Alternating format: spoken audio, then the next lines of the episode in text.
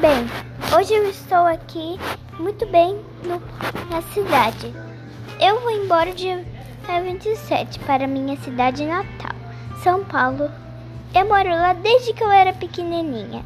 E, e ó, ó, eu moro lá desde que eu era pequenininha mesmo, desde que eu nasci.